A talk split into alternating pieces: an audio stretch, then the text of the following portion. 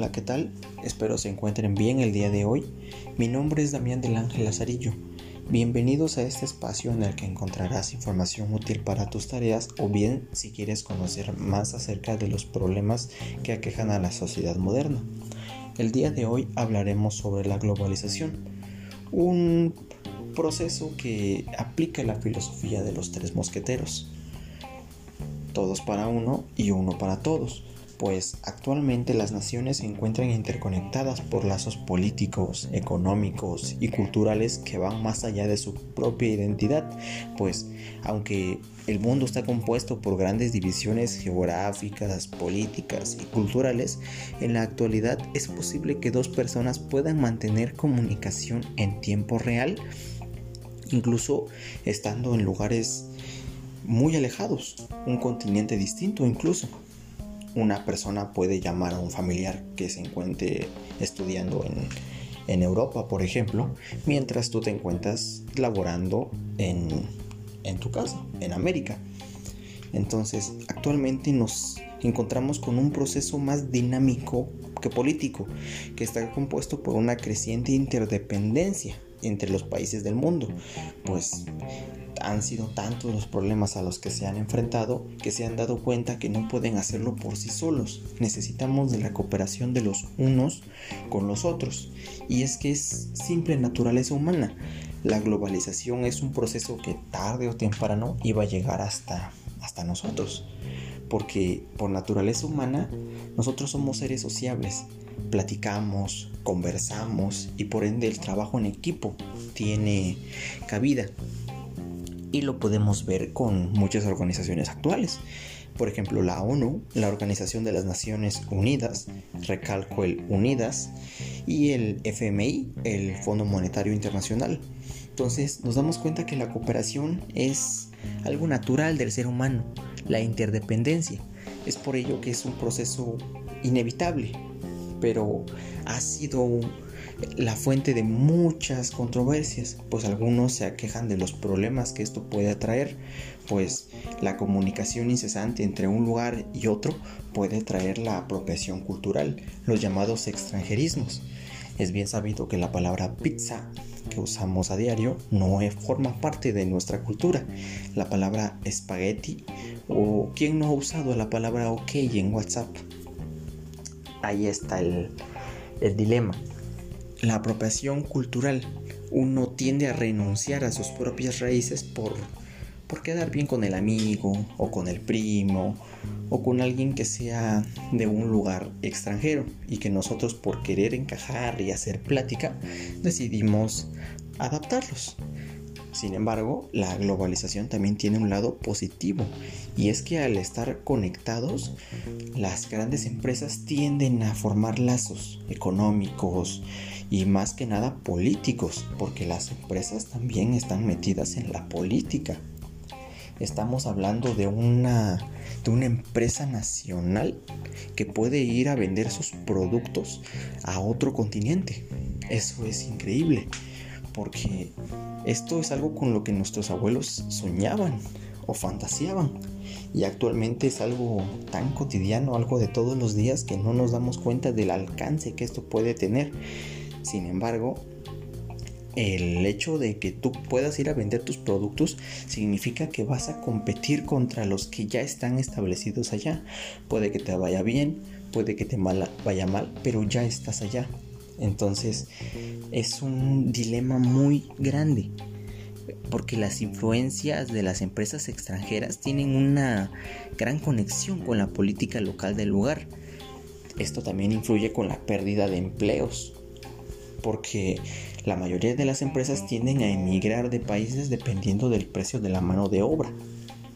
Porque si aquí hacer un producto me cuesta 5 pesos, si me voy a otro lugar restándole los gastos, puede que el producto me salga en 2 pesos con 50 centavos. Y a largo plazo esa inversión se recupera.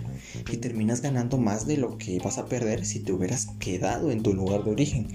Eso es otro problema porque al emigrar las empresas, los empleos que esa empresa genera de obreros, de productores, de, este, de electricistas, mecánicos, esos empleos se pierden y se van a otro lugar también tiene que ver con la llamada fuga de cerebros, cuando los profesionistas no encuentran lugar en un no encuentran empleos en su lugar de origen y tienden a emigrar. Ese es otro de los grandes problemas. Pero también hay otro lado que tenemos que abordar y es de la influencia de la tecnología que tiene en nuestra sociedad moderna.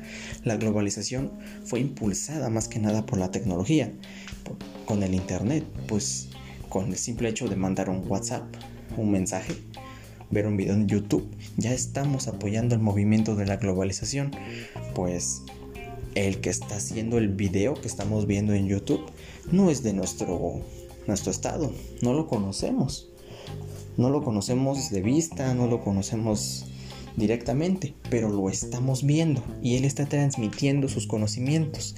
Eso también tiene que ver con la globalización.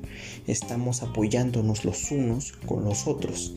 Sin embargo, este tipo de ayuda no siempre es positiva. También nos encontramos ante una competencia porque la apropiación cultural también tiene mucho que ver en este tema. También tenemos la interdependencia económica global.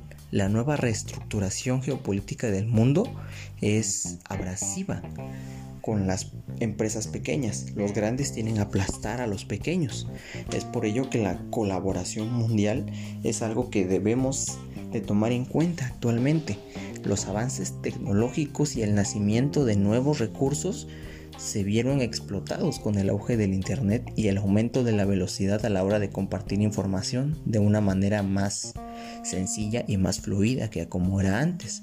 Se han logrado avances tecnológicos de vanguardia los países con éxito centran su desarrollo en la economía en base a la tecnología y la innovación para diferenciarse, porque eso los hace, los hace notar. Entonces la globalización también depende de la aplicación de las nuevas tecnologías. Pues un teléfono, un smartphone actualmente es algo muy común, pero si nos vamos a hace 20 años era algo muy muy raro ver a una persona con un teléfono. Era algo así como, wow, una... Es como un cubito, pero puedes hacer llamadas, mensajes, y era más que un lujo. Ahora eso se ha convertido en una necesidad y ya no solamente es para mandar mensajes y recibir llamadas. La infinidad de cosas con la que podemos manejar un teléfono, la cantidad de cosas que podemos hacer, todo lo que implica tener un teléfono es increíble. Pues ver YouTube, ver Internet, ver Facebook, ver Instagram son cosas que nuestros abuelos no, se imaginaban y lo podemos ver. ¿Quién no ha tenido que explicarle a su abuelo cómo instalar WhatsApp en, en su teléfono móvil? Pero son, son gajes del oficio las nuevas generaciones tenemos que tomar ese papel. Debemos de entender que los tiempos son diferentes, los tiempos han cambiado. Entonces hay que entender esa parte. Ahora es momento de atender el lado cultural, pues el intercambio de extranjerismos, el intercambio de comida, el intercambio de ideas, el intercambio de ropas de vestir, el intercambio de modas porque eso también es un lado que hay que tocar. Pues quien no ha visto colecciones de otoño e de ver marcas de ropa que salen en Europa y que a los pocos días o meses ves a alguien usando el, el mismo tipo de ropa aquí, en tu misma ciudad. Eso también tiene que ver con la globalización ese tipo de información que baja, viaja de aquí para allá y no se detiene hasta llegar a todos los que tengan interés en el tema.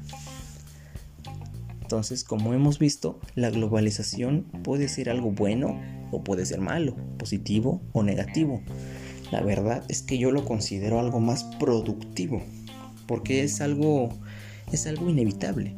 Hay consecuencias positivas como también hay las negativas. Es por la propia naturaleza humana, como ya lo mencioné.